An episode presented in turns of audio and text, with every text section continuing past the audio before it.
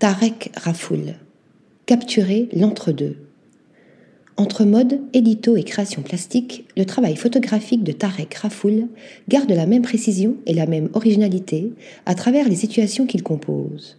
Tarek Rafoul est un jeune photographe, vidéaste et directeur artistique vivant en France, mais dont le travail s'inscrit déjà dans un contexte international, collaborant avec quelques grandes marques et magazines. Sa dernière série de photographies, Where Do We Go Before We Sleep, présentée à la galerie Nushin Palevan à l'automne dernier, se construit sur une idée bien simple.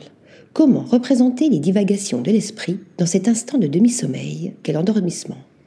Peut-être plus encore, elle pose la question de cet entre-deux, de ce passage entre deux états du corps et de l'esprit. Les images y sont fortement marquées par une esthétique néon, nous évoquant toute une filmographie de Nicholas Winding Refn aux scènes de Moonlight de Barry Jenkins. Cette esthétique-là se retrouve également magnifiée dans ses derniers éditos pour Vogue Arabia ou Louis Vuitton, ajoutée à sa compétence de mise en scène des portraits par les jeux des corps eux-mêmes, des cadrages jouant sur les hors-champs et les interactions entre public et modèle à travers l'objectif.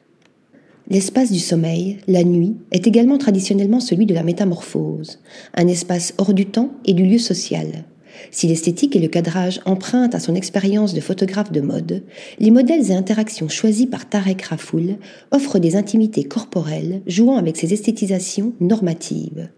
Ces moments de creux et de métamorphose semblent récurrents dans l'univers du photographe, au sens propre dans sa série Achiste Nature, où la peau devient lieu de germination et où les cadrages découpent et détournent ses corps en renouvellement.